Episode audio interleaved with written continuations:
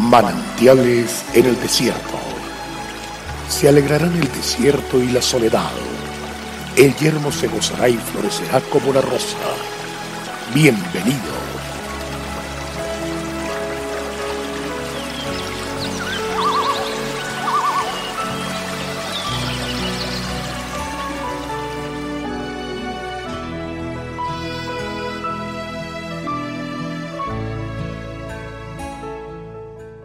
El fruto de justicia se siembra en paz para aquellos que hacen la paz.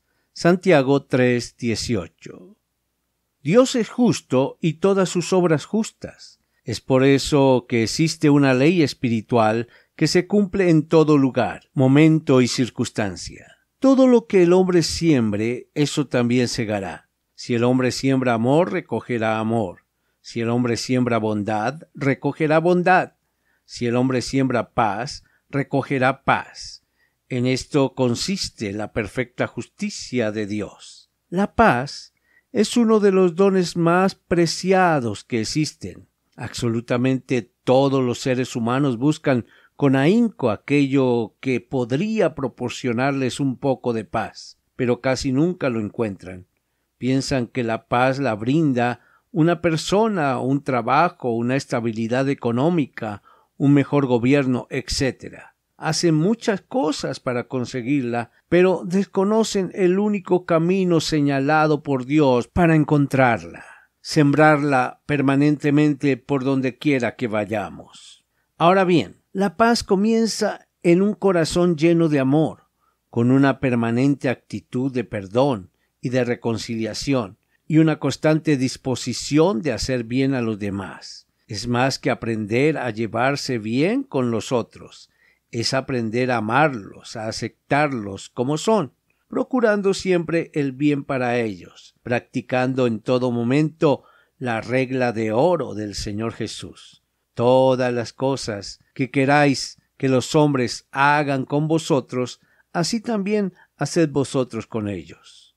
La paz implica comprender que cada persona es única e irrepetible, que tiene derecho a sus propios criterios, juicios y decisiones, que los intereses, deseos y necesidades son particulares, que las metas, propósitos e ideales ajenos no tienen que coincidir necesariamente con los propios. Buscar la paz implica aceptar la posibilidad de los errores personales y de los otros, de las equivocaciones propias y de los demás. Es comprender que convivir es difícil, pero el amor de Dios en medio de nosotros lo hace posible. La paz es un ideal imposible según los métodos de los hombres, pero posible según los métodos de Dios. Manantiales en el desierto, una fuente de paz para tu vida. Dios te bendiga.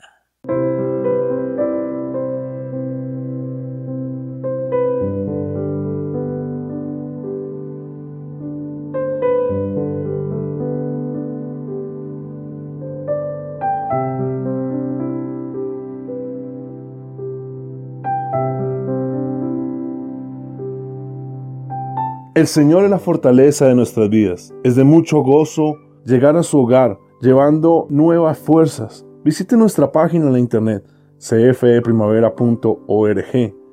Mañana tendremos otro refrescante tiempo de meditación con el pastor Daniel Machuca. También puede suscribirse a nuestro canal en YouTube. Recuerde, Dios es fiel. Hasta pronto.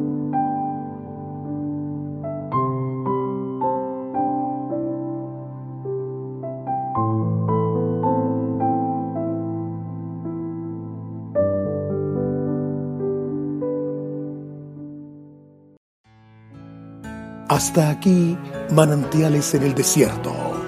Será muy grato estar con ustedes mañana en una nueva entrega de Manantiales en el desierto.